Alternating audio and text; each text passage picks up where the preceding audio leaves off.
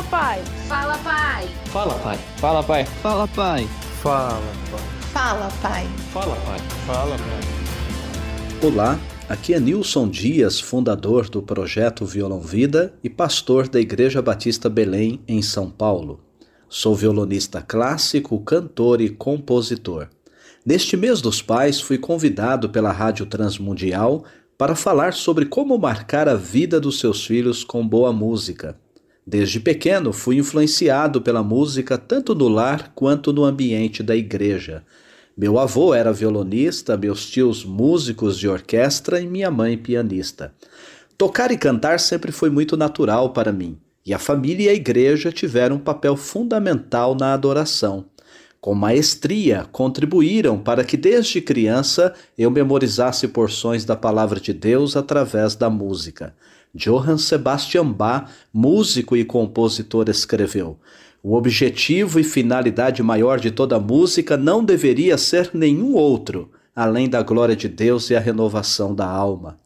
Hoje, passado quatro décadas, ainda posso escutar os cânticos entoados pelas professoras do Ministério Infantil nos cultos dominicais, ou a voz da minha mãe cantando hinos enquanto lavava a louça.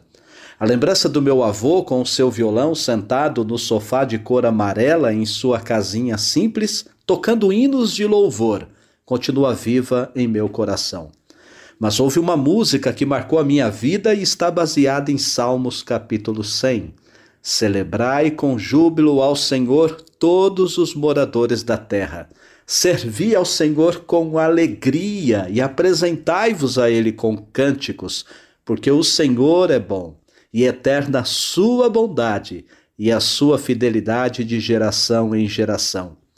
Uma canção que fala de adoração, comunhão e proclamação, além de afirmar que a bondade e a fidelidade do Senhor é para todo sempre.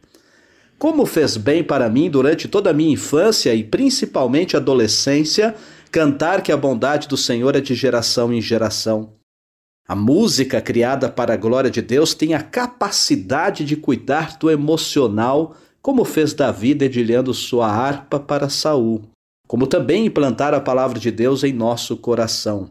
Lutero, que também era compositor e tocava alaúde e flauta, dava especial atenção e lugar de honra para a música não só na adoração, mas também no ensino teológico. Lutero considerava a importância da música desde a infância para o bom desenvolvimento da pessoa. Comecei a ensinar nossa filha aos quatro aninhos de idade e hoje, já concluindo a faculdade, tem a música como uma de suas paixões. Companheira em muitas viagens missionárias, auxiliar em minhas classes de ensino coletivo, foi por diversas vezes nossa violonista principal na orquestra Violão Vida. Nossa filha aprendeu a amar e a servir ao Senhor através da música quando ainda era bem pequenina. Um de meus musicais de Natal foi composto quando ainda era recém-nascida e no meu colo balbuciava as melodias que escutava. Para influenciar nossos filhos com boa música, precisamos cantar um cântico novo que reflita nossa devoção e amor, uma canção que revele nossa confiança na bondade do Senhor. Você pode ser um instrumento nas mãos de Deus para contagiar o seu filho na adoração incentivando-o a escutar músicas de qualidade, a cantar ou tocar um instrumento musical. Principalmente, você pode ser um canal de bênção para seus filhos, levando-os a viverem seguros no colo do Pai. Para ajudar a desenvolver o hábito de ouvir boa música com seu filho, a Rádio Transmundial preparou uma reflexão especial.